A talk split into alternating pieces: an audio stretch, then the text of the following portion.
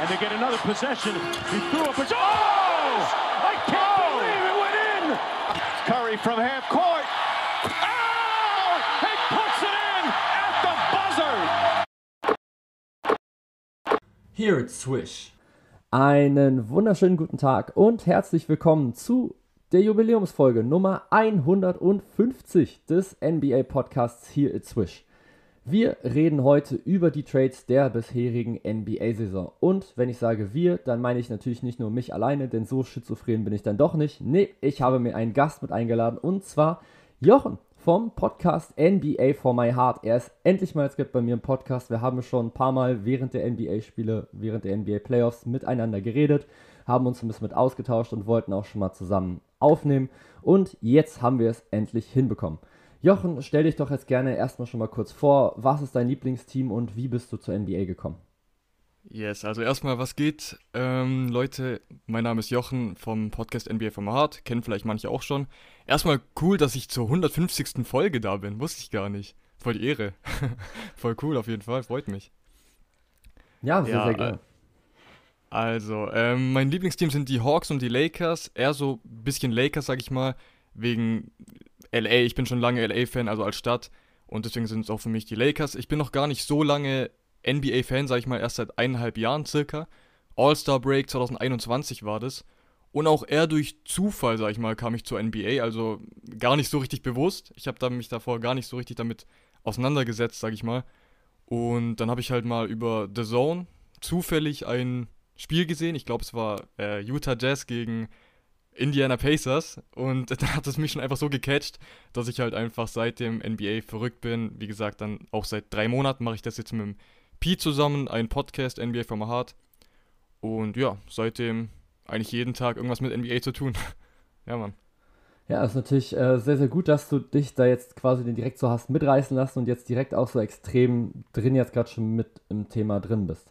Ansonsten würde ich sagen, ohne jetzt großartig weiter gerade rumzulabern, ähm, fangen wir jetzt einfach an mit dem aktuellen Thema und zwar dann eben die NBA Trades. Und wir haben uns jetzt erstmal die wichtigsten Trades jetzt gerade mit rausgesucht. Ich werde dich dann immer so ein kleines bisschen fragen, ob du der Meinung bist, okay, findest du den Preis für diesen Spieler gerechtfertigt mhm. oder findest du sie vielleicht ein bisschen überbezahlt?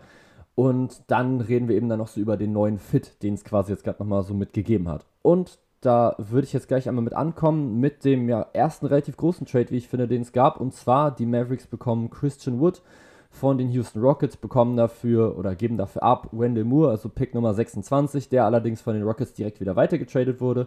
Trey Burke, Boban Marjanovic, Marquise Chris und Sterling Brown. Erstmal generell findest du, dass Christian Wood ein Spieler ist, der den Dallas Mavericks weiterhelfen kann? Oder denkst du, der ist vielleicht das Ganze ein bisschen überschätzt und hatte vielleicht so ein bisschen eher so seine Empty Stats, eben weil er bei den Houston Rockets gespielt hat? Nee, also ich denke, er könnte schon, er könnte schon richtig gut fitten zu den Mavs. Also es könnte sogar dieses fehlende Puzzlestück sein. Und vor allem auch dieser Preis, das ist also auf jeden Fall voll der Win, finde ich, für Dallas. Sie mussten nicht viel opfern für einen, würde ich sagen, schon Top-Spieler. Und deswegen denke ich, könnte er da schon einiges reißen. Und auch wie gesagt, als Center, Powell war jetzt, ich würde es nicht sagen, eine Schwachstelle. Ich meine, sie kam auch immerhin in die Conference Finals. Aber trotzdem könnte Christian Wood auf jeden Fall den Mavs sehr weiterhelfen. Da muss ich dir jetzt gerade schon absolut schon mal mit zustimmen. Das war, glaube ich, vorletztes Jahr, als er, glaube ich, meinte, dass er eigentlich auf jeden Fall ins All-Star-Game mit reingehört. Es hat dann nicht ganz gereicht in dem Jahr. Ich glaube, der hat da so etwa so 20 und 10, glaube ich, aufgelegt oder sowas, die Ecke. Auch im letzten Jahr schon wieder 18 und 10. 39% Dreierquote kann man auch auf jeden Fall sehr, sehr viel mit anfangen. Und gerade natürlich eben, wenn du Luka Doncic hast, der den Ball in der Hand hat, der zieht natürlich einfach wahnsinnig viel Räume mit auf. Und du hast es natürlich gerade auch schon erwähnt, so es wurde quasi eigentlich nichts abgegeben. Also klar, Trey Burke war jetzt nochmal ab und zu nochmal so ein Rotationsspieler, mhm. aber alle anderen, Boba Marjanovic, Marquise Chris, Sterling Brown, das sind einfach alles Spieler, die keine große Rolle gespielt haben bei den Dallas Mavericks, die einfach in den Playoffs vor allem einfach auch nicht spielbar sind teilweise. Wie gesagt, so Trey Burke auch sehr, sehr klein, sehr, sehr undersized und halt defensiv immer anfällig. Das sind einfach dann so Spieler, die dir einfach in den Playoffs nicht so weiterhelfen und ich glaube, Christian Wood ist eben genau dazu in der Lage, eben weil er offensiv gut ist. Defensiv hat er sicher ab und zu nochmal so ein paar Schwachstellen, aber ich denke, das haben die Mavericks halt auch so schon und ich glaube, da ist dann Christian Wood ein Spieler, der das zumindest dann nicht schlechter macht, sage ich es mal so. Ja, absolut. Bei Boban war es halt so, es war halt voll der Fanliebling und war halt auch eine coole Bromance zwischen Luca und Boban. Aber ja, wie gesagt, nicht, nicht spielbar. Also kannst nicht viel erwarten von ihm, sag ich mal. Deswegen ist es schon cool mit Christian Wood. Ich denke, da könnten die einiges reißen. Und wer weiß, vielleicht sogar mal dann in die Finals oder sogar ein ernsthafter Contender, ja, für den Titel. Ja, ich meine, also gerade wenn man sich jetzt natürlich die letzten Leistungen von Luka Doncic vor allem nochmal mit anguckt, muss man, glaube ich, die Mavericks auf jeden Fall auf dem Zettel haben in den nächsten Jahren. Also was der jetzt gerade abgerissen hat, eben vor allem in den Playoffs, jetzt eben nicht auch schon dieses Jahr, sondern auch schon das Jahr davor, das war halt schon sehr, sehr hart. Also der hat ja Teams teilweise einfach alleine auseinandergeschossen. Und das finde ich schon wirklich, wirklich beeindruckend, wie man einfach in diesem Alter schon so ein unfassbar krasses Gefühl haben kann für dieses Spiel und es einfach schafft, sodass das ganze Spiel sich so seiner eigenen Pace anpasst. Das finde ich wahnsinnig, wahnsinnig krass. Also Absolut, von daher also, bin ich. Lukas sehr, jetzt schon wirklich ein unfassbarer Topstar. Was ich halt mir so denke, ist wegen Jalen Brunson, ob das vielleicht eine, ja, die Mavs verschlechtern könnten, aber weiß ich jetzt noch nicht. Also kann man jetzt noch nicht so richtig sagen, sag ich mal. Aber tut schon ein bisschen weh, dass Jalen Brunson gegangen ist. Es tut definitiv weh, aber dazu muss man halt auch sagen, so die 104 Millionen sind halt auch sehr, sehr viel Geld. Also ich finde persönlich ist es schon ein bisschen drüber. Also ich hätte mich jetzt nicht drüber aufgeregt, wenn die Mavs jetzt gesagt hätten, okay, wir zahlen vielleicht so 80 oder sowas, aber die Knicks kamen jetzt halt eben an, haben 104 Millionen jetzt gerade bezahlt. Da muss ich schon sagen, das finde ich schon ganz schön viel. Also über 20 Millionen im Jahr für einen Jalen Brunson zu bezahlen, ist halt für mich schon so ein bisschen New York Knicks Move einfach. Also dann zu sagen, okay, hier kommen wir wollen diesen Spieler jetzt einfach unbedingt haben und dem einfach dann so viel Kohle einfach in die Hand zu drücken, finde ich schon dolle, ehrlich gesagt. Ja, die, die Gehälter allgemein ist ja eh krass, ne? Also, dass wirklich solche Spieler wie jetzt, Jalen Brunson ist ein guter Spieler, aber dass halt solche jetzt schon 21 Millionen verdienen, aber ja, das ist ein anderes Thema. Da hat ja auch Shaq letztens was dazu gesagt, gab es ein bisschen Beef, aber ja, das ist ein anderes Thema. Ist definitiv ein anderes Thema, was wir jetzt hier in dieser Podcast-Folge, glaube ich, jetzt gerade nicht so komplett nochmal mit aufmachen können. Ich glaube, ansonsten sind wir jetzt die nächsten drei Stunden hier nochmal beschäftigt. Ähm, ansonsten würde ich einfach sagen, wir gehen einfach direkt weiter und das ist jetzt natürlich ein Trade, der dich jetzt eben als zumindest Atlanta Hawks-Sympathisant zumindest schon mal Minimum ähm, sehr, sehr beeinflusst, denn es geht um den Trade von DeJounte Murray zu den Atlanta Hawks. Ähm, abgegeben wurden oh, Gallinari, yes. drei First-Rounder und ein First-Round-Pick-Swap. Jock, Jock Landale hat man auch nochmal bekommen, den hat man aber dann direkt weitergetradet, deswegen habe ich den jetzt mal kurz vernachlässigt in der, in der Aussage. DeJounte Murray ist natürlich das Hauptpiece gegen eben Gallinari, drei First-Runner und ein First-Round-Pick-Swap. Zuerst mal, ähm, findest du überbezahlt oder findest du in Ordnung für das, was DeJounte Murray den Atlanta Hawks geben kann? Also ich finde, ich habe ihn jetzt noch nicht spielen sehen bei den Hawks, aber von der Theorie, sag ich mal, ist es wirklich top. Also man hat nur einen Gallinari abgegeben, war ein guter Spieler, solide, aber nicht unbedingt wichtig, sag ich mal. Murray ist auf jeden Fall ein Starter, wahrscheinlich auf der Shooting Guard Position, denke ich mal. Und er würde, er könnte den Hawks sehr, sehr helfen. Also wirklich, das ist ein fehlendes Puzzlestück eigentlich, was die Hawks vielleicht noch brauchen. So einen zweiten Superstar, er ist jetzt nicht der beste Dreier-Shooter, sag ich mal, aber er kann Dreier shooten, aber er muss es nicht unbedingt, sag ich mal, weil er auch Trae Young noch da ist, Bogdan Bogdanovic ist da. Deswegen, gut, Hörte wurde auch abgegeben, fehlt auch ein bisschen da noch, aber trotz, äh, ich sag mal, mit seiner Athletik wird er den Hawks sehr weiterhelfen. Er hat Midrange-Jumper, kann er sehr gut nehmen, also es könnte schon echt nice werden, sag ich mal, in Atlanta. Ja, ich finde halt vor allem das Größte, was der DeJounte Murray halt bringt, ist einfach Defense. Ne? Also ich meine, der Mann holt einfach zwei Steals pro Spiel, ist glaube ich Eben. einer der besten, der besten Perimeterverteidiger auf den Guard-Positionen und das ist halt Richtig. einfach super gut. Also ich meine, gerade wenn man jetzt eben guckt, wo die Hawks halt Probleme hatten, es war halt immer dasselbe, so die hatten immer so die zweitbeste Offense, zweitschlechteste Defense, drittbeste Offense, drittschlechteste Defense und dann irgendwann kommst du halt im Mittelfeld halt immer noch mal mit raus. Das heißt also, Atlanta hat natürlich einfach eine offensive Firepower. Natürlich ist jetzt ein Kevin Hurter weg, da kommen wir auch gleich noch mal ein bisschen noch mal mit zu, ob man den jetzt für so wenig hätte abgeben müssen. Aber ein DeJounte Murray bringt dir halt auch noch mal Offensive und ich finde halt vor allem, er ist einfach mega unterschätzt. Also ich meine, der bringt dir einfach 21 Punkte, 8 Rebounds und 9 Assists einfach in der letzten Saison. Das ist ein wahnsinnig krasser Stat und ich finde, er geht einfach komplett einfach unter, weil er einfach in diesem kleinen Markt halt einfach spielt, einfach in San Antonio. Aber das ist einfach ein Spieler, der dir einfach an beiden Enden des Courts richtig weiterhelfen kann, der sehr, sehr vielseitig ist und der eben, wie gesagt, vor allem halt so diese, diese fehlende Defensive, die du ja durch Trey Young einfach hast, einfach nur durch seine Größe, durch seinen Körperbau, die kann einfach ein DeJounte Murray wunderbar wieder mit ausgleichen. Das ist einfach ein Faktor, das hatten die Hawks jetzt bisher noch nicht. Zumindest noch nicht so auf diesem Level. Ich glaube, der nächste irgendwie beste Verteidiger war immer dann so dann DeLone Wright, aber den kannst du ja dann auch nicht von Anfang an dann direkt mhm. bringen neben Trey Young. Also ich glaube, das ist jetzt einfach nochmal so ein Element. Du hast jetzt halt immer noch dieselbe Offensive wie davor. mit Kevin jetzt gerade meinetwegen, oder zumindest fast so vom, vom Skillset her. Aber die Defensive ist einfach so krass jetzt gerade aufgewertet worden. Und ich meine, Trae Young, auch ein John Collins, wenn er jetzt bleibt, ein Bogdan Bogdanovic, die bringen dir schon nochmal genug Offensive auf jeden Fall nochmal auf, aufs Parkett, um auf jeden Fall nochmal so einen etwas defensiver orientierten Spieler reinfitten zu lassen. Eben, und die Steals habe ich ganz vergessen, richtig. Er hatte ja die meisten Steals in Regular Season letztes Jahr von allen mit den 2,0 Steals. Ist schon krass, ne? Also zwei Steals im Schnitt sieht schon sehr gut aus. Deswegen, also er ist auch wirklich ein guter Defender.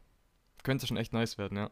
Ja, ich bin auch sehr, sehr gespannt, muss ich sagen. Also ich habe ich hab auch den Trade gesehen und ich dachte mir, ich glaube, das kann für Atlanta richtig, richtig gut funktionieren, weil es eben halt einfach so genauso diese, diese defensive Schwäche der Hawks vielleicht wieder ein bisschen mit, mit ändert. Ansonsten Absolut, ähm, ja. bleiben wir jetzt gleich nochmal bei den Hawks. Ähm, Kevin Hurter ist jetzt dafür weg. Die Hawks bekommen jetzt gerade zurück Justin Holiday, Maurice Harkless und einen First-Round-Pick. Wie siehst du diesen Trade jetzt auch nochmal aus Atlanta-Sicht? Eher positiv oder eher negativ? Ich finde, es ist weder noch irgendwie. Es ist. Kevin Hurter war schon ein guter Spieler, sag ich mal, aber hatte auch schon Off-Night, sag ich mal. Also er hatte eine gute Quote, glaube ich, am Ende 39% von, vom Dreier, glaube ich. Ist gut, ist okay. Aber auch mit Aaron Holiday hast du einen guten Spieler, der von der Bank kommen kann.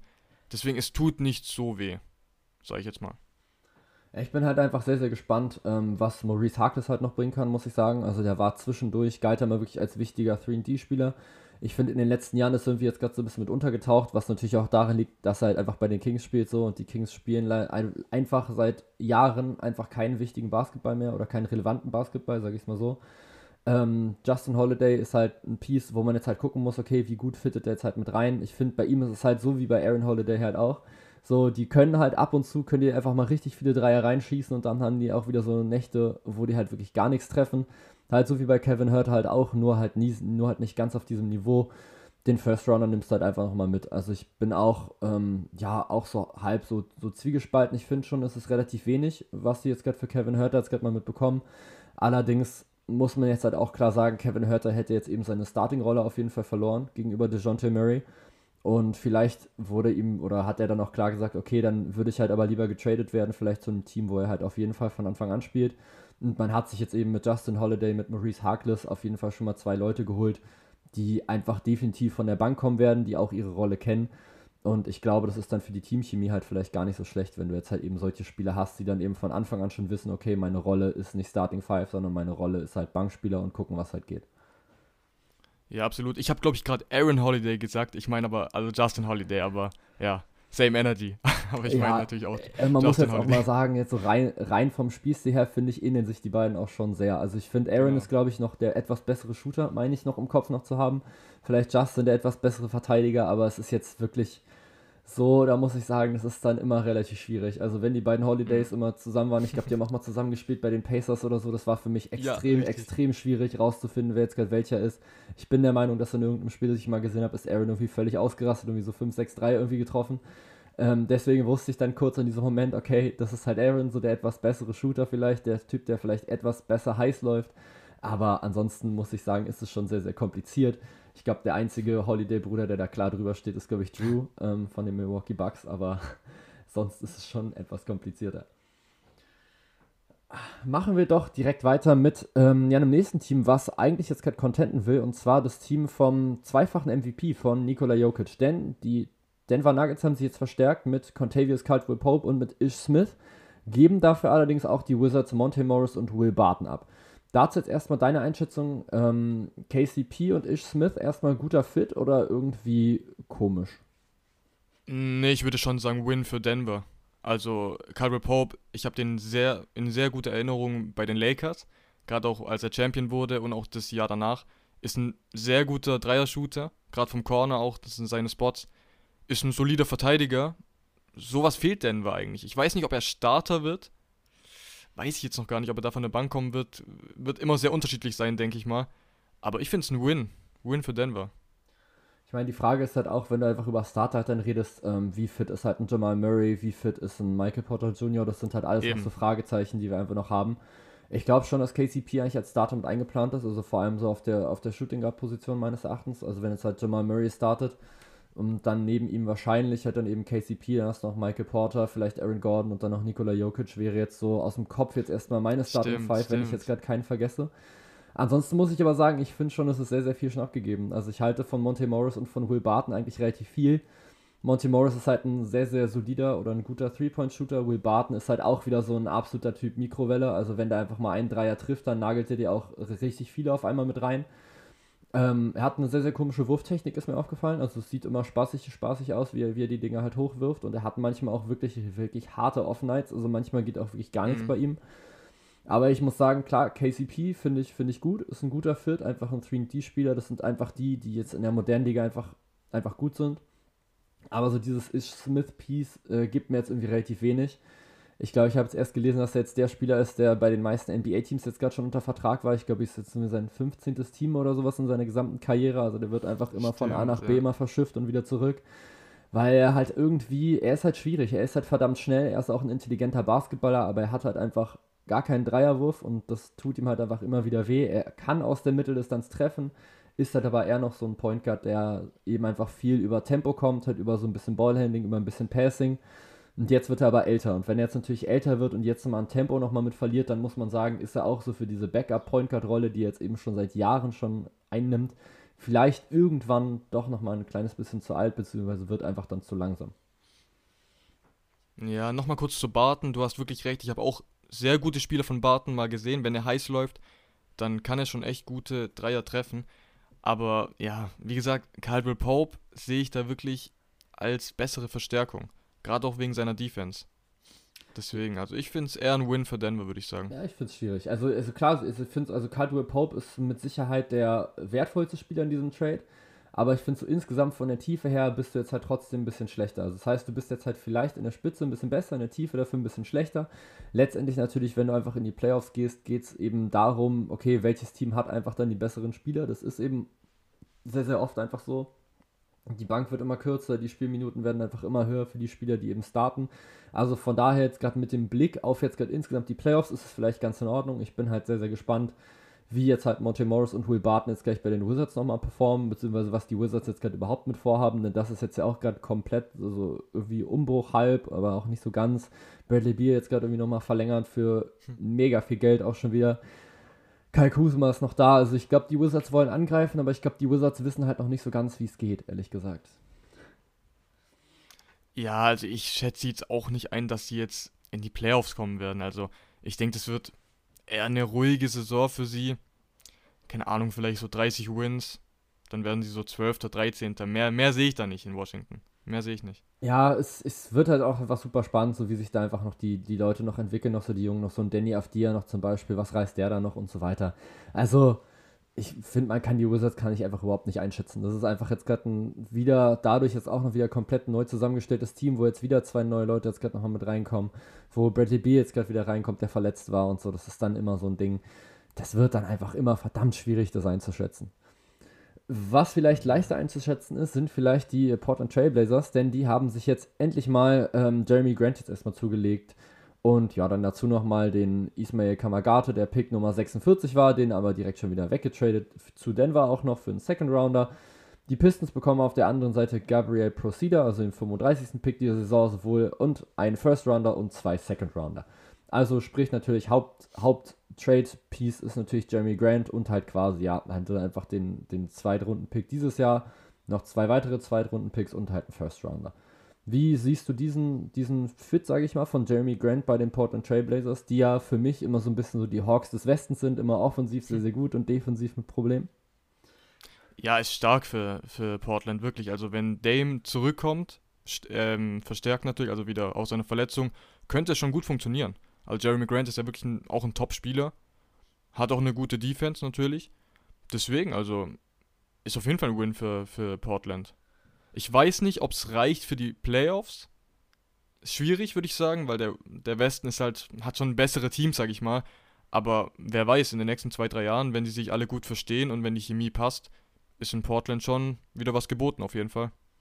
Das definitiv. Die Frage ist halt, ob äh, Damian Lillard halt noch so zwei, drei Jahre noch mit Zeit hat. Ich meine, du hast jetzt halt natürlich, ich meine, wie alt ist er jetzt schon? So 32 oder sowas, so die Ecke. Ja, ich glaube, 33 oder so, ja. Und gerade so bei Point Guards geht es ja dann auch relativ schnell, teilweise nochmal mit bergab, gerade wenn sie jetzt sehr, sehr, sehr, sehr viel von ihrer Athletik leben. Das ist jetzt natürlich bei Lillard nicht so krass so, dadurch, dass er natürlich einen sehr, sehr guten Dreier hat.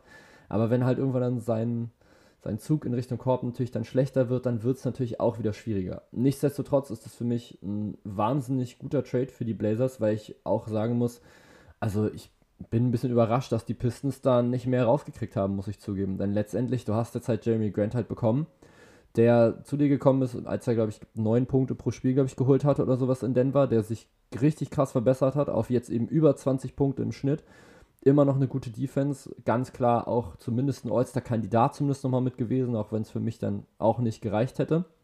Aber zumindest All-Star-Numbers aufgelegt hat.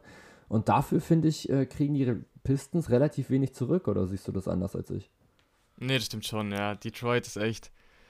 Weiß auch nicht, also haben sie sich wahrscheinlich auch anders vorgestellt. Ich weiß es ehrlich gesagt nicht.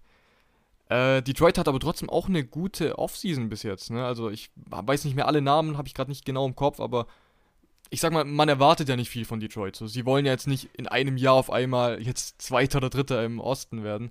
Deswegen, es hätte schon mehr sein können für einen Grant natürlich, aber ist, glaube ich, jetzt kein Beinbruch für die Pistons. Ja, ich glaube, die Offseason der Pistons kann sich auf jeden Fall nochmal mit sehen lassen. Hatte ich mal nochmal aufgeschrieben. Die haben sich jetzt Kemba Walker natürlich nochmal geholt, der jetzt aber mhm. wahrscheinlich im Buyout nochmal mitgeht. Also der wird da nicht bleiben. Dazu aber, und das ist halt relativ wichtig, finde ich, Jalen Duran, also den Pick Nummer 13 dieses Jahr. Und haben dafür an die Knicks, also für diese zwei Spieler, einen First Rounder und vier Second Rounder zwar abgegeben. Klingt erstmal relativ viel, aber keiner dieser Picks ist von Detroit selber. Also die haben sie sich selber immer ertradet, teilweise auch mit New York, zum Beispiel über Derrick Rose, teilweise mit den Bucks etc. Und dafür muss ich sagen, du bekommst halt jetzt einfach in diesem Jahr oder hast einfach in diesem Jahr jetzt einen Spieler gekriegt, der einfach in die Lottery gegangen ist, also quasi Pick Nummer 13, Ende der Lottery. Und gibst dafür eben Picks ab, aber einfach keinen von dir selber. Und das finde ich ist wahnsinnig gut. Dann, wie gesagt, haust du jetzt halt einen Kemba Walker nochmal mit raus und ähm, sie haben tatsächlich auch nochmal mit den Knicks nochmal mitgetradet. Und zwar haben sie einfach nur zwei Second Rounder und Cash. Ähm, also haben die Knicks bekommen. Und die Pistons haben einfach Nerlens Noel und Alec Burks dafür gekriegt. Und das finde ich ist ein wahnsinnig guter Trade, weil sie einfach quasi nichts abgegeben haben. Ich glaube, es waren 6 Millionen oder sowas. Irgendwie dafür, dass sie das aufgenommen haben, glaube ich. Irgendwie sowas in der Art. Und dafür Noel und Burks zu bekommen, ist natürlich richtig, richtig gut. Also, es sind zwei gute Rollenspieler. Die helfen jetzt natürlich noch nicht so weiter, weil wie gesagt, so Detroit will jetzt eben noch nicht angreifen. Detroit hat einfach noch ein super junges Team, aber so, man, das sind halt jetzt gerade wieder Trade Pieces, die du jetzt halt wieder hast. Eben Nerlens Noel, Alec Burks, das, da gibt es sicher Teams, die an diesen Spielern interessiert sind. Also bei Nerlens Noel würde ich mir jetzt denken, ey, guck mal, Raptors, ein Big Man-Verteidiger, vielleicht mal zuschlagen und Alec Burks ist halt auch so ein Spieler, der bringt ja halt einfach die Offensive so, der, den kannst du mal von der Bank einfach bringen als Six-Man und dadurch hat er auch einfach immer einen Markt. Ja, stimmt absolut. Könnte auch auf jeden Fall gut für Detroit sein. Mal schauen, wie sie sich entwickeln natürlich, wie die Chemie. Klar, der Franchise-Spieler Kate Cunningham, da bin ich auch extrem gespannt natürlich. Ist seine zweite Saison jetzt. Er hat schon immer seine guten Phasen gehabt in Detroit jetzt letztes Jahr. Bin ich sehr gespannt. Ja, sehr, also generell für die Zukunft jetzt ein mega spannendes Team. Also jetzt wie gesagt mit Kate Cunningham, mit Isaiah Stewart noch, jetzt noch mit Jalen Duran nochmal einen neuen, mit Sadiq Bay. Killian Hayes ist ja auch nochmal so ein Fragezeichen, ob der jetzt da nochmal kommt oder ob der jetzt von dem nächsten Pick jetzt gleich wieder mit abgelöst wird vom nächsten, ähm, vom nächsten jungen Talent. Das ist halt immer jetzt gerade so die große Frage, die man sich da jetzt gerade stellt. Aber auf jeden Fall, ähm, ja, guter, gute Offseason trotzdem jetzt gerade mal für Detroit.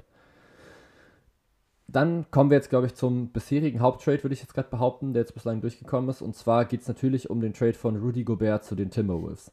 Die Timberwolves, muss man sagen, haben auch einiges abgegeben, eben nur in Anführungsstrichen für Rudy Gobert, nämlich Malik Beasley, Patrick Beverly, Leandro Bolmaro, Walker Kessler, also Pick Nummer 22 dieses Jahr, Jared Vanderbilt, vier First Rounder und einen First Round Pick Swap. Wie siehst du diesen Trade? Ähm, haben die Timberwolves überbezahlt für Rudy Gobert oder findest du es gerechtfertigt für einen Defensive Player of the Year? Ja, es ist sehr schwierig. Ne? Da wurde natürlich extrem viel geredet. Ähm, es wird auf jeden Fall auch spannend. Jetzt haben sie ja zwei Big Mans mit Carl Anthony Towns und Rudy Gobert. Wie wird dann die Rolle von Carl Anthony Towns werden? Er wird natürlich wahrscheinlich Power Forward, also auf die 4 rüber switchen, war ja jetzt Center und Rudy Gobert wird dann als Center agieren. Ist sehr spannend, ne? Dann haben sie noch einen Anthony Edwards. ich kann es schlecht einschätzen, bin ich dir ganz ehrlich. Ich muss es sehen. Ich muss es sehen, weil ich weiß noch nicht, wie dieses Spiel der Minnesota Timberwolves wird. Was ich auf jeden Fall sagen kann, ist, dass sie schon, auch mit Beverly, wer war es noch, Beasley, haben sie eigentlich schon wichtige Pieces abgegeben, würde ich sagen. Also auf jeden Fall letztes Jahr wichtig. Man hat irgendwie das Gefühl, sie wollen den Titel so. Also sie wollen, sie haben fünf Spiele abgegeben für einen Rudy Gobert. Sie haben Anthony Edwards, Carl Anthony Towns. Sie wollen mehr, die Minnesota Timberwolves. Und das ist halt das Spannende. Wie können sie zusammen spielen? Ja, also ich meine, dass sie den Titel wollen oder dass sie jetzt zumindest gerade mehr Druck ausüben wollen, finde ich auch gut. Aber ich muss auch schon sagen, ist schon ziemlich viel für einen Spieler, der, der halt in der Offensive wirklich jetzt nicht so viel Skill gibt. Ich meine, klar, er stellt halt ganz gute Picks so, aber ansonsten, der ist halt, er hat keinen Wurf. Rudy Gobert hat gar keinen Wurf, den kannst du wirklich nur direkt einfach unterm Korb in Situationen bringen. Natürlich ist seine Stärke ganz klar defensiv, aber auch hier muss man ganz klar sagen, jeden Spieler kann er jetzt gerade auch nicht verteidigen. Also wenn du Rudy Gobert irgendwie in den Switch reinkriegst und ihn, und ihn an die Dreierlinie mit rausziehst, nimmst du ihm quasi einfach alles, was ihn halt so gut macht. Also in dem Moment, wo du es schaffst, ähm, Rudy Gobert aus der Zone rauszukriegen, hast du einfach als Offensive eine wirklich gute Variante. Sicherlich ist er ein wahnsinnig guter Zonenverteidiger und das ist natürlich auch immer so das, was dir natürlich abgeht, wenn du halt eben Cat auf der 5 hast. Du hast einfach natürlich wahnsinnig viel Offensive, du hast ein wahnsinnig krasses Skillset in der Offensive. Was du halt nicht hast, ist eben einfach mal Ringschutz und generell so defensiven, defensive gute Aktionen oder zumindest sehr, sehr wenige. Also das hilft.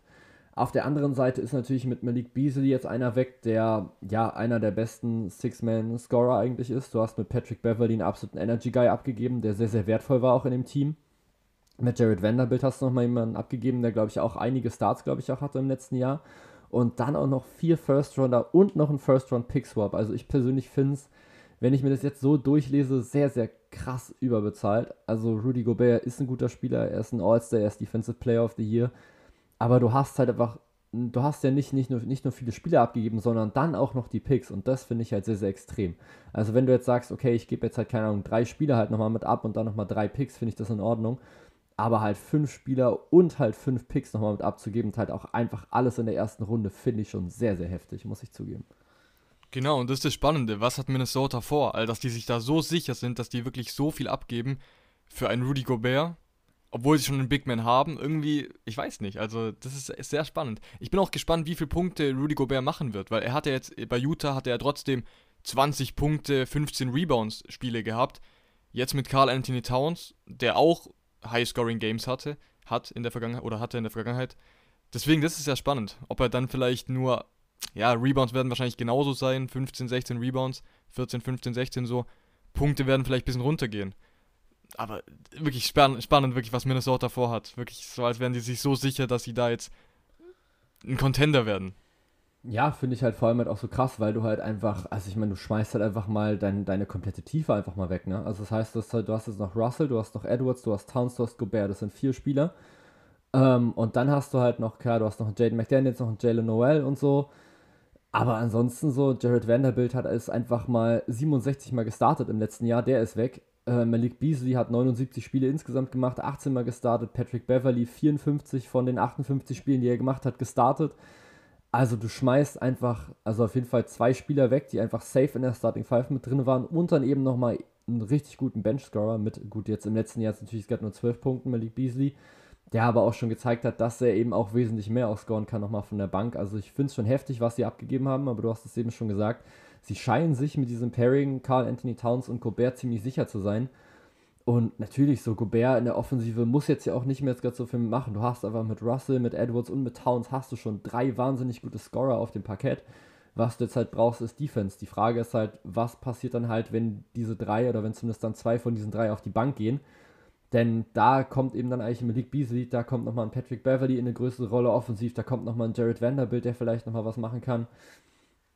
Und das ist jetzt natürlich schon so ein Ding, da fehlt jetzt schon einiges gerade an Tiefe. Also ich kann es wie du jetzt auch nur sagen, ich bin unfassbar gespannt, ähm, was Minnesota vorhat und vor allem jetzt gerade, wie es funktioniert.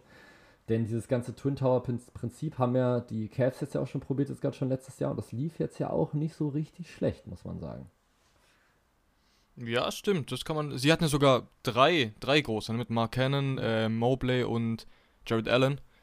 Ähm, ja, wie gesagt, auch mit Towns. Du hast einen Shooter, Big Man, der den Dreier-Contest gewonnen hat dieses Jahr. Das ist halt das Spannende. Wie wird er sich entfalten können? wird es so ein bisschen wie Anthony Davis 2020 und dann Rudy Gobert als wirklich als Eiffelturm da in der Mitte. Wird spannend, ja.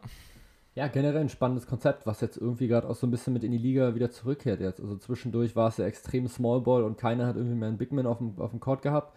Und jetzt gibt es halt gerade wieder so jetzt diese Gegenbewegung, so nach dem Motto, okay, wenn ihr jetzt halt alle klein spielt, dann überrennen wir euch jetzt einfach mal mit Größe. Und das finde ich halt generell immer spannend, wie das in der NBA einfach immer so hin und her shiftet ähm, zwischen so einzelnen Saisons. Und jetzt geht es halt gerade wieder in Richtung Big Man und dann wird es wahrscheinlich jetzt halt dann dahin kommen, dass jetzt halt wieder kleinere Big Men die jetzt eben auf der 4 spielen, hat Carl Anthony Towns mal ein bisschen schwindelig spielen und dann geht es wieder in die andere Richtung und keine Ahnung. Also es wird auf jeden Fall auch innerhalb der Spiele sehr, sehr interessant, wie dann Coaches dann darauf reagieren.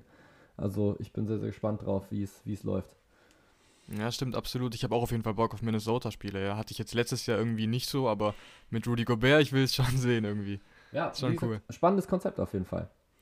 Ähm, dann würde ich jetzt noch über einen letzten Trade jetzt nochmal reden, der jetzt gerade schon durchgegangen ist. Und den finde ich persönlich auch sehr, sehr interessant. Und zwar geht es um den Trade der Boston Celtics für Malcolm Brockton, also für den äh, Shooting Guard oder für den Combo Guard der Indiana Pacers. Abgegeben wurden Daniel Tice, Aaron Neesmith, Malik Fitz, Julian Morgan, Nick Skauskis und der First Rounder 2023.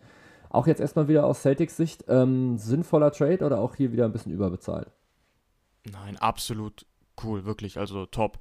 Daniel Theiss ist war manchmal gut, sag ich mal, aber hat halt einfach nicht in dieses System gepasst von, äh, ja, sag mir den Namen. Jetzt vergesse ich gerade den Namen. Von dem Boston Coach. Genau, Judoka. Ähm, richtig, er hat, vor allem am Ende hatte er kaum Spielzeiten mehr. Deswegen, es war schon klar, dass Thais die Mannschaft verlassen wird. Und ja, mit, mit Brockton wirklich sehr cool. Also, ist ein Top-Spieler. Ich bin auch da gespannt, ob er in der Starting Five schon spielen wird oder ob er eher von der Bank kommt. Aber anyway, ist cool. Könnte auch ein guter Six-Man werden. Hat sehr viel Shooting. Ist auf jeden Fall auch ein Win für die Celtics. Ja, ich glaube, das ist einfach sehr, sehr gegenabhängig. Ich meine, du hast jetzt halt die Möglichkeit, entweder das zu machen, was du jetzt an den Playoffs halt gemacht hast, auch wieder so mit diesen zwei großen Big Men, mit halt äh, Al Horford und Roald Williams. Oder wenn du halt auf ähm, andere Teams triffst, hast du eben auch die Möglichkeit zu sagen, okay, wir ziehen halt, weiß ich nicht, Al Horford oder Robert Williams halt erst mit auf die Bank und starten halt dann mit Brockton und mit Smart. Du nimmst natürlich Smart jetzt gerade ein bisschen den Ball aus der Hand, was jetzt nicht so das Allerschlechteste ist, denn Marcus Smart ist auch durchaus mal in der Lage, schlechte Entscheidungen zu treffen mit dem Ball und Malcolm Brockton ist einfach auch ein sehr, sehr guter Two-Way-Spieler, auch vor allem, der Größe auch nochmal mitbringt, der ein guter Verteidiger ist und der eben auch offensiv sehr, sehr vielseitig ist. Also ist für mich auch wie so ein bisschen DeJounte Mary Light, also halt natürlich nicht ganz auf dem Level, mhm. ähm, aber einfach ein richtig guter Fit. Und wie du es gerade eben auch schon gesagt hast, Du gibst halt einfach mal, klar gibst du jetzt erstmal viele Spieler ab, aber eben auch einfach Spieler, die bei dir einfach keine Rolle gespielt haben. Also du gibst einfach mal fünf Spieler ab, die wirklich in den Playoffs ja eh nur auf der Bank drauf saßen, die du halt einfach in der, in der Garbage-Timer mit draufgeschmissen hast. Daniel Theiss leider nicht mehr, das, nicht mehr das gebracht, was er Boston mal davor gebracht hatte. In den Jahren, einfach nur, weil er eben ins Konzept nicht mehr so gut reingepasst hat. Okay, First Rounder 2023 ist in Ordnung, aber wie gesagt, du gibst halt einfach nur Pieces ab, die du jetzt halt eh nicht so krass gebraucht hast und holst dir einfach mal ein wahnsinnig wichtiges Piece für deine Rotation, wo man einfach ganz klar sagen muss, ähm, in den Playoffs hat man schon gemerkt, dass die Warriors das tiefere Team sind, also in den Finals dann direkt und dass die Celtics da einfach teilweise keine Antwort mehr drauf hatten, als dann halt ein Tatum nicht mehr so gut funktioniert hat, als ein Brown vielleicht mal ein bisschen Probleme hatte und ich glaube, das ist dann eben genau diese Phase, wo dann eben Malcolm Brockton auf jeden Fall nochmal ein bisschen Druck nochmal machen kann und was dir dann auf jeden Fall nochmal hilft, eben einfach für die Tiefe des Kaders. Richtig. Und wie gesagt, der wichtigste Spieler in diesem Paket von den Celtics war Daniel Theiss. Und nicht mal er war am Ende wichtig. Deswegen, also ist auf jeden Fall ein Win für, für Celtics. Absolut. Definitiv absolut guter Win. Ansonsten ähm, bin ich jetzt mit Trades, die jetzt bereits durchgekommen sind, jetzt gerade erstmal durch. Es sei denn, dir fällt jetzt gerade noch einer ein, den du jetzt unbedingt nochmal besprechen wolltest. Ähm, na gut, über Jalen Brunson haben wir schon vorhin schon ein bisschen geredet. Äh, bin ich auch gespannt, was da in New York abgeht. Die Knicks, also ist wirklich auch echt krass, wollte ich nochmal kurz sagen, was sie von Brunson erwarten. Ne? Also schon, es ist ja jetzt noch kein All-Star oder so. Deswegen ist schon krass, was sie ihm an Gehalt geben. Aber das ist auch so ein typischer Knicks-Move, ne? So, die, die wollen halt irgendwie so Stars oder sie wollen so Ausrufezeichen setzen. Und da bin ich halt auch wirklich gespannt. So, am Ende werden sie vielleicht wieder Elfter oder Zehnter nur und dann, ja. Wahrscheinlich. Die Knicks. Sehr schwieriges ja, Thema. Immer, absolut ja. schwieriges Thema. Ich meine, das letzte Mal, dass sie wirklich erfolgreich waren, das war ausgerechnet das Jahr, wo sie eben nicht versucht haben, so viel krass gute Moves zu machen, als sie nicht, also ich glaube, das war das Jahr, als sie Julius Randle sich irgendwie so geholt hatten oder so. Ähm, und da waren sie dann wirklich eigentlich in Ordnung. Also in dem Jahr davor hatten sie sich, glaube ich, irgendwie so vier Powerfalls geholt, so Tash Gibson und Julius Randle und noch zwei andere, ich glaube Morris noch, den einen. Und die auch völlig überbezahlt und die sind dann alle wieder weggegangen und nur Julius Randle war noch da und auf einmal hat das funktioniert richtig, richtig gut. Vielleicht gerade, weil sie halt einfach so diesen ganzen Druck einfach nicht mehr so hatten, dass sie halt dann direkt performen müssen. Also weil sie halt dann einfach keinen direkten Superstar einfach mal geholt hatten, sondern sich einfach dann darauf verlassen hatten, was sie einfach wirklich hatten schon im Kader. Und ähm, das war dann einfach so das Ding, wo sie einfach das dann hinbekommen haben, wo sie dann einfach eine gute Teamchemie hatten, wo sie auch, glaube ich, eine klare Rollenverteilung hatten, was eben auch nochmal eine sehr, sehr wichtige Rolle jetzt gerade mitspielt. Im letzten Jahr wollten sie dann wieder zu viele Moves jetzt gerade wieder machen, das ganze Ding mit Kemba Walker dann zum Beispiel, das mit Evan Fournier und so, das waren halt alles so Moves, die einfach nicht so richtig funktioniert haben, die einfach nicht so geklappt haben, wie sich das die Knicks vorgestellt hatten. Man muss sagen, es sah jetzt erstmal nicht so schlecht aus eigentlich, wenn man sich die Namen halt mit angeguckt hat aber so diese Homogenität war einfach nicht da und Julius Randle hat eben auch einfach nicht mehr diese Leistung zeigen können, die er hatte. Derrick Rose war dann eben auch relativ viel verletzt und ja, jetzt in der nächsten Saison müssen sie jetzt eben einfach wieder die gute Leistung von Julius Randle jetzt gerade wieder mit zurückbekommen. Sie müssen gucken, dass Derrick Rose funktioniert, dass ein Emmanuel Quickly funktioniert, dass sich vielleicht Mitchell Robinson nochmal ein kleines bisschen weiterentwickelt, dass ein Obi Toppin wieder mehr spielt. Also sie haben theoretisch jetzt gerade schon den Kader, um zumindest jetzt nicht grausam zu sein, aber um so richtig jetzt gerade oben anzugreifen, wird es halt dann relativ schwierig. Und du hast es eben auch schon gesagt, Jalen Brunson 104 Millionen ist natürlich unglaublich viel. Der geht da jetzt natürlich mit unfassbar viel Druck in diese neue Saison rein. Ja, ich habe auch ein bisschen echt Angst um Jalen Brunson seine Karriere, ne? Also irgendwie. Ich, ich war mir so sicher vor ein paar Wochen noch, dass der bei, in, bei den Mavs bleibt. Es hat auch irgendwie alles so funktioniert. Es war so eine gute Harmonie im Team. Sie kamen in die Conference Finals. Er hatte auch sehr gute Playoff-Performances. Aber jetzt irgendwie bei New York Knicks, ich weiß nicht. Ich weiß nicht, ob es seiner Karriere schaden wird. Ich bin gespannt. Für sein, also, für sein Geldbeutel nicht, aber für seine Legacy vielleicht. Ich bin sehr gespannt. Wollte ich gerade sagen, so das, was so Geld angeht, das darf man halt immer nicht so unterschätzen. So. Und dann, ich meine, er ist jetzt halt abgesichert. Ne? Ich meine, er verdient es aber in den nächsten vier Jahren 104 Millionen. Ähm, egal, was da jetzt gerade passiert, so die 104 Millionen Eben hat er jetzt halt safe. Und wenn es halt und gar New nicht. New York ist auch keine schlechte Stadt, ja. Nee, und ich meine, so, ich meine, wenn es halt nicht läuft, so vielleicht gibt es ja irgendein Team, was nochmal für dich tradet, wenn es jetzt, also wenn du jetzt halt merkst, okay, New York läuft halt nicht so gut. Vielleicht erinnern sich ja dann Teams nochmal daran, was du halt, was du halt eigentlich drauf hast, so wenn du einfach in einem, in einem guten Umfeld spielst mit anderen guten Basketballern. Und vielleicht kommt da dann nochmal irgendwie dann jetzt mit raus, falls es jetzt eben nicht so gut funktioniert. Ja, absolut. Also ich sehe nicht vier Jahre bei New York nix. Ich denke wirklich, er wird irgendwie getradet in den nächsten zwei, drei Jahren. Äh, Ohne es jetzt zu wissen, keine Ahnung, was passiert, aber irgendwie, ich sehe nicht vier Jahre bei den Knicks. Ja, das kann durchaus passieren, aber, aber es ist ja relativ ja, häufig so. Ja. Also ich glaube, wenn du jetzt so lange Verträge jetzt, unterschreibst, gibt es eigentlich sehr, sehr selten, dass du dann wirklich auch diese Jahre dann auch äh, bleibst bei einem Team. Ja. Aber unterm Strich für ihn persönlich cool. Also natürlich, man muss das echt immer beachten oder bedenken. Einfach für, für, für persönliche Leute, gerade auch so bei Bradley Beal. Du hast jetzt 250 Millionen in fünf Jahren. Das ist absurd, wirklich. Also persönlich natürlich die schauen schon, die meisten schauen aufs Geld, klar. Ja, ich meine, ist ja auch logisch. Ich meine, wenn du jetzt halt gerade überlegst, klar, ich meine, für uns klingt es jetzt halt so, okay, ob der jetzt halt 104 Millionen oder 80 Millionen Zeit verdient, ist jetzt ja eigentlich kein so großer Unterschied. Aber man kann ja auch mal versuchen, das einfach so auf sich selber jetzt gerade nochmal mit, also run runterzubrechen. Klar, dann natürlich sind es dann andere Summen, aber wenn du jetzt halt, keine Ahnung, 4000 halt jetzt gerade verdienen könntest, halt bei einem Unternehmen, worauf du jetzt halt vielleicht nicht ganz so viel Bock hättest, aber es geht schon irgendwie klar, so also du machst halt trotzdem immer noch das, was du halt davor schon gemacht hast du musst halt erstmal ein neues Umfeld, vielleicht sind deine Mitarbeiter nicht mehr ganz so cool oder deine Kollegen. Oder du bleibst halt bei dem Unternehmen, wo du halt gerade bist und kriegst halt noch 3000. Das heißt, es ist dann halt schon ein Unterschied. So, du hast dann einfach 1000 Euro mehr einfach dann im Monat, mit denen du halt was anfangen kannst. Und das ist dann schon ein großer Unterschied. Und ich glaube, klar, wie gesagt, wir reden jetzt hier gerade über Summen, die wahnsinnig groß sind.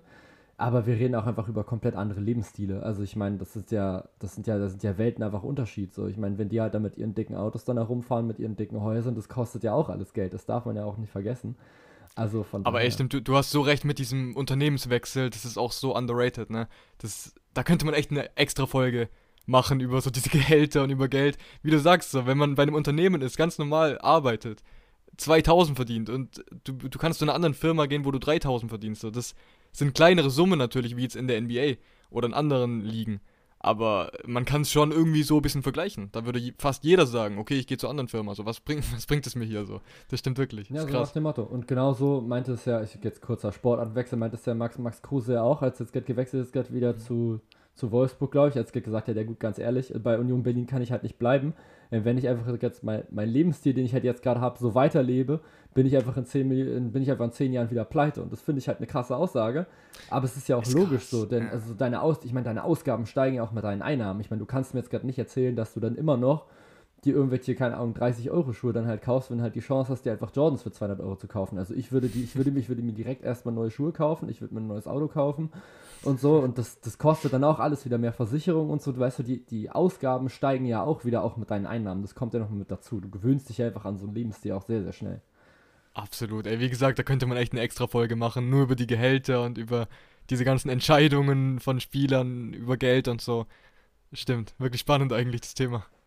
Richtig spannendes Thema. Aber ähm, ich würde sagen, wir lassen das Thema jetzt erstmal so weit es geht bleiben, denn letztendlich sind wir leider keine NBA-Spieler geworden. Ähm, wir können uns, kennen uns jetzt also mit diesen Summen leider nicht ganz so gut mit aus. Ähm, wer sich damit aber sehr, sehr gut auskennt, ähm, ist Kevin Durant. Und mhm. der will jetzt wohl angeblich weg aus äh, Brooklyn, also anderes New York-Team. Und ja, auch jetzt gerade muss man sagen, auch ähnliche Probleme, also Spieler, die da jetzt gerade raus wollen. Namentlich eben Kevin Durant und Kyrie Irving. Und ich würde jetzt eben sagen, wir fangen mit Kevin Durant an. Ähm, wie siehst du jetzt gerade so diese ganze Aktion, die jetzt Kevin Durant jetzt gerade mit abzieht? Also vor allem eben jetzt gerade noch mit diesem Trade fordern und so. Ähm, wie siehst du das insgesamt? Also es kam wirklich vor eine Woche aus dem Nichts, als die Meldung kam, dass Kevin Durant einen Trade fordert. Jetzt die letzten Tage ist gar nichts passiert, nur immer mal wieder Gerüchte. Auch irgendwie, dass die Nets wirklich natürlich verständlicherweise ein faires Paket haben wollen, das es aber eh nicht gibt. Es gibt kein faires Paket, wo ein Kevin Durant ersetzt. Es gibt nur, sage ich jetzt mal, vielleicht mit ein paar Picks und so für die Zukunft, für die Entwicklung ein faires, faireres Paket, sage ich mal. Aber ich habe irgendwie das Gefühl, dass Kevin Durant bleiben wird in Brooklyn, weil es, es wird, er hat noch ein Jahr Vertrag und die Brooklyn Nets sind, wie ich das jetzt gerade so sehe, die letzten Tage, sie sind mit nichts zufrieden. Es kommen auch irgendwie keine gescheiten Angebote. Sie haben sich auch ein bisschen anders vorgestellt. Und am Ende, denke ich, wird man KD in Brooklyn sehen nächste Saison. Das ist natürlich definitiv möglich. Also die Nets haben auf jeden Fall die beste Verhandlungsposition in, diesem, in diesen Verhandlungen. Angeblich haben die Brooklyn Nets ja den Minnesota Timberwolves ein Angebot gemacht, aber sie wollten, ich glaube, Carl Anthony Towns, Anthony Edwards und halt vier Picks haben. Und das ist natürlich schon relativ viel. Ich meine, klar, Kevin Durant ist ein wahnsinnig guter Spieler. Wahrscheinlich ähm, der beste Scorer oder der vielseitigste Scorer der Liga oder vielleicht sogar den wir jemals gesehen haben. Letztendlich ist er jetzt halt aber eben auch schon Mitte 30 und hat jetzt eben in den letzten Playoffs, muss man ganz klar sagen, einfach nicht die allerbeste Figur gemacht, als es gegen die Boston Celtics ging, denn da haben sie ihn irgendwie so ein bisschen, ja, sehr, sehr viele Ballverluste mit reingetrieben und waren überraschend effektiv einfach mal in der Defense gegen ihn. Es gibt jetzt auch jetzt gerade schon Gerüchte, dass die Nets jetzt gerade überlegen, ihn jetzt halt gerade zu dem Magic ähm, wegzutraden. Also halt jetzt gerade so nach dem Motto, ja hier, das hast du jetzt gerade davon, wenn du jetzt halt einen Trade jetzt gerade mit haben willst, dann geht es jetzt halt für dich einfach mal nach Orlando, also quasi so, in, so da, wo du halt wirklich gar nichts mit anfangen kannst, also einfach ein super junges Team, die überhaupt nicht bereit sind, in Richtung Playoffs zu gehen. Ich glaube, Orlando ist jetzt auch nicht so die allergeilste Stadt, zumindest nicht, wenn du jetzt halt gerade aus New York jetzt gerade frisch rauskommst. Also wäre natürlich jetzt gerade ein Coup, aber letztendlich stimme ich dir da irgendwie zu. Also die, die Suns waren, glaube ich, jetzt noch so das nächste Ziel, wo Kevin Durant noch Bock drauf hätte. Aber es hat einfach kein Team so richtig Lust, viel jetzt gerade nochmal mit abzugeben und beziehungsweise das, was dann die Brooklyn Nets halt auch wieder zurück wollen, wird einfach dann zu viel sein. Und das ist ja auch in Ordnung. Und wie gesagt, Kevin Durant ist einfach ein wahnsinnig guter NBA-Spieler. Ein MVP, glaube ich schon, doch, auf jeden Fall MVP, Scoring Champion auch, glaube ich, schon mehrfach. Ähm, mhm. Zweifacher NBA-Champion, zweimaliger Finals-MVP, also der Trophäenschrank von ihm ist einfach voll. Und ja, der will jetzt natürlich nochmal um Titel jetzt gerade nochmal mitspielen. Und wenn es dieses Paket aber jetzt gerade nicht gibt für die Brooklyn Nets, dann werden sie ihn auch nicht abgeben. Und das muss auch so sein für mich. Ja, Kevin Durant, MVP 2014 in Oklahoma damals. Hm, genau. Ja, ähm, ansonsten, anderer Kandidat, äh, selbes Team, ist natürlich Kyrie Irving. Ähm, das große, große Gerücht, was da jetzt gerade rumschwebt, ist ja Kyrie Irving gegen Russell Westbrook, also quasi Kyrie Irving zu den Lakers. Ähm, ist ja für dich dann jetzt auch mal nicht so, äh, nicht so irrelevant jetzt als äh, Lakers-Fan, sage ich mal. Ähm, wie würdest du Kyrie Irving bei den Lakers sehen? Ist das rein positiv oder glaubst du, dass er eben auch mit seinem ganzen, ja, weiß ich nicht, Flat Earth Gefasel und sowas auch dem Team auch schaden könnte oder der Teamchemie auch schaden könnte? Ja, das ist auch ein anderes Thema natürlich. Aber rein von der Theorie wäre es natürlich perfekt. Er kennt LeBron, es könnte sehr gut funktionieren mit Anthony Davis auch. Er hat einen guten Wurf, er hat, ist gut im Drive, er hat wahrscheinlich die besten Dribbling Moves in der ganzen Liga. Und es wäre schon nice. Also es wäre auch wirklich stark gegen einen Westbrook, der wirklich keine gute Figur hatte. Jetzt in der letzten Saison bei den Lakers. Was ich halt da das Problem wieder sehe, als ob Westbrook dann mit Kevin Durant spielt. So. Das ist auch so komisch irgendwie. So viele Fragezeichen noch. Macht irgendwie auch keinen Sinn. Aber darum geht es jetzt erstmal nicht.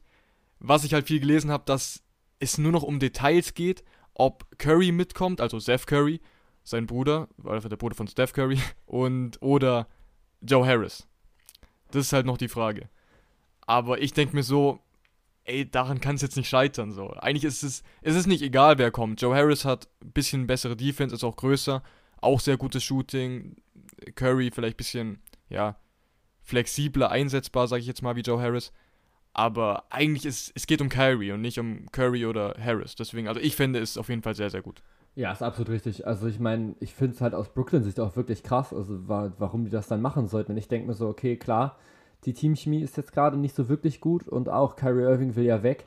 Aber ich glaube auch, dass du da mehr rausholen könntest als ein Westbrook. Also ich meine, Westbrook ist dann einfach so der Spieler, wo ich mir so denke, ey, ganz ehrlich, wenn du besser an deinem Wurf arbeitest, dann wärst du jetzt eine viel, viel wichtigere Rolle. Das ist halt genauso dieser Spieler, die ich halt meinte, so dieser Spielertyp, der Point Guard, der einfach sehr von seiner Athletik abhängig ist, ähm, um dann einfach in Richtung Korb dann durchzukommen.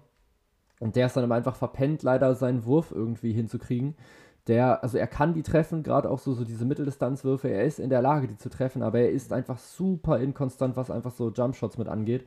Ist da, glaube ich, sogar einer der schwächsten Spieler in der Liga und das ist halt einfach super bitter, weil er sonst eigentlich von den Anlagen, die er halt hat, natürlich einfach wahnsinnig ist. Der ist unfassbar schnell, er hat eine kranke Sprungkraft und sowas, aber wenn das einfach alles noch weiter abbaut, dann finde ich, hat er einfach keinen so krassen Trade-Wert. Und gerade jetzt eben nach dieser Saison, wo er eben sehr, sehr oft auch kritisiert wurde, teilweise, wie ich auch sagen muss, auch zu Unrecht, also er wurde teilweise schon zu sehr gehatet für die Leistung, die er gebracht hat, ähm, finde ich das wirklich, wirklich krass, wenn die Lakers es jetzt schaffen würden, da einen Kyrie Irving rauszuholen und dann, dann eventuell nochmal einen Joe Harris oder einen Seth Curry, also das wäre ja für die Lakers wirklich absoluter Traum. Denn was halt früher bei LeBron ja schon funktioniert hat, war, du stellst einfach LeBron auf und stellst einfach daneben nochmal mit vier Shooter und das reicht. Und das hat einfach super lange einfach mal gereicht, um die Cavs in die Finals nochmal mitzuhieven. Jetzt hast du nochmal einen Anthony Davis, dann hättest du auch nochmal zusätzlich einen Kyrie Irving. Das heißt, dass LeBron James müsste dann auch nicht mehr ganz so viel Last schultern in der Offensive. Also das klingt für mich einfach jetzt aus Lakers Sicht nach einem absoluten Win, den du definitiv versuchen musst. Ja, absolut. Und da ist auch das Ziel ganz klar, sie wollen den Titel. All da ist nicht irgendwie, dass die da Späße machen wollen in LA. Sie wollen wirklich den Titel und sie müssen, also ich meine, das wird wahrscheinlich LeBron sein letztes Jahr in LA. So, Anthony Davis ist jetzt gerade in seiner Prime, die musst du auch nutzen. Kyrie Irving geht jetzt auch schon auf die 30 zu, oder ist er sogar schon 30? Ich glaube, 30 ist er schon. Ja, deswegen, also, es ist ganz klar das Ziel, sie wollen den Titel wieder ja, sie müssen den Titel jetzt halt holen. Also wie gesagt, so das Zeitfenster von LeBron wird einfach immer kleiner. Auch wenn es immer noch nicht so wirkt. Ich glaube, der geht jetzt in sein 20. Jahr in der NBA, wenn ich das richtig gerade im Kopf habe. Oh, ich glaube 19. Oder 19. Ja. Es ist auf jeden Fall, es ist auf jeden Fall absoluter Wahnsinn. Also der ist so krank einfach, der Mann, der hat so eine Athletik noch in diesem Alter, das ist so heftig. Ich glaube, der wird jetzt im Winter, wie alt wird er jetzt? 38? 38, ja. glaube ich, jetzt im Winter das ist halt so heftig. Also wirklich jetzt so andere Spieler bauen einfach so schnell jetzt gerade schon mit ab. Guck dir den Chris Paul jetzt zum Beispiel gerade an bei den Phoenix Suns. Der hat jetzt auch leider nach seinem 36. Geburtstag, glaube ich, richtig auf einmal abgebaut. Russell Westbrook baut auch jetzt immer weiter mit ab. Generell jetzt gerade so ältere Spieler wirken einfach so sehr, sehr schnell, so sehr, sehr fertig. Auch so ein Jamal Crawford damals war so, dass du gedacht hast, ey, guck mal, der ist schon richtig alt, der wird schon richtig langsam. Und bei LeBron hast du einfach so das Gefühl, der Mann altert einfach nicht. Der macht einfach mm. mit dieser Athletik mm. einfach weiter und das finde ich wahnsinnig beeindruckend. Ja, absolut. Es gibt auch Spieler, die beenden schon mit 35, 36 ihre Karriere. Und bei LeBron ist es so, er will sogar noch nach 2023 weitermachen. Also, und dann er, wird er 39, vielleicht sogar 40 dann noch das Jahr danach. Also, es ist absolut krass so. Er trainiert, er trainiert halt einfach wie ein Berserker dafür. Das stimmt alles. Auch seine Ernährung, alles. Absolut. Und das Ding ist halt, er wirkt halt einfach nicht so, als wäre er schon so alt. Und das finde ich halt so richtig, richtig krass, dass er, dass er es einfach schafft, eben einfach durch viel Training, durch halt eben Ernährung, durch auch genug Ruhezeiten und sowas, dass er es einfach schafft, seinen Körper so fit zu halten. Das finde ich einfach richtig, richtig heftig. Ansonsten, ähm, Jochen, wenn du jetzt noch was hast, äh, worüber du jetzt noch reden möchtest, äh, in der NBA über irgendwelche Themen, dann wäre jetzt nochmal die Möglichkeit, das nochmal mit anzusprechen. Ehrlich gesagt, wir haben alle Trades besprochen. Wir haben das Laker-Kyrie-Thema besprochen. Ich bin eigentlich fertig, also ich habe jetzt nichts mehr. Okay, perfekt. Ähm, dann würde ich jetzt langsam in die Abmoderation gehen. Dann natürlich auf, erst, auf jeden Fall erstmal vielen, vielen Dank an dich, ähm, dass du dir die Zeit jetzt gerade heute genommen hast ähm, jetzt hier mit mir diese Podcast-Folge aufzunehmen. Danke für, für deine Meinung. Und ja, ansonsten ähm, wäre ich jetzt auch eigentlich relativ durch. Also das heißt, du kannst jetzt gerne nochmal abschließende Worte jetzt nochmal finden und dann äh, würde ich uns einmal aus der Folge rausholen. Ja, perfekt. Also ich danke dir auf jeden Fall für die Einladung. Ist mir eine sehr große Ehre, hier auch sogar bei der 150. Folge dabei zu sein. Glückwunsch dazu auch. Sehr, sehr nice. Und ja, also wie gesagt, NBA vom Hart. Wir sind jetzt gerade in der Sommerpause. Wir sind im Oktober erst wieder zurück zwei Wochen vor der Season ungefähr. Könnt ihr mal reinschauen, wie ihr Bock, Bock habt. Ich bin raus. Macht's gut. Ciao. Ja, dann erstmal mal vielen, vielen Dank nochmal mit für die Glückwünsche und dann, ja, Jochen hat es gerade schon gesagt, hört gerne mal bei NBA for My Heart mal mit rein. Äh, ist sehr, sehr zu empfehlen auf jeden Fall. Also kann ich äh, nur gerne als Ganze wiedergeben. Auch die letzte Folge habe ich mir nochmal angehört und war ja positiv überrascht, wäre jetzt gerade falsch. Und dann würde ich sagen, dass ich keine Erwartungen hatte. Ich war erfreut über die Folge. Es hat mich sehr, sehr froh gemacht, äh, mir die Folge anzuhören. Und dann, ja, wie gesagt, vielen, vielen Dank auch fürs Zuhören und dann bis zum nächsten Mal bei Here It's Swish. Here It's Swish.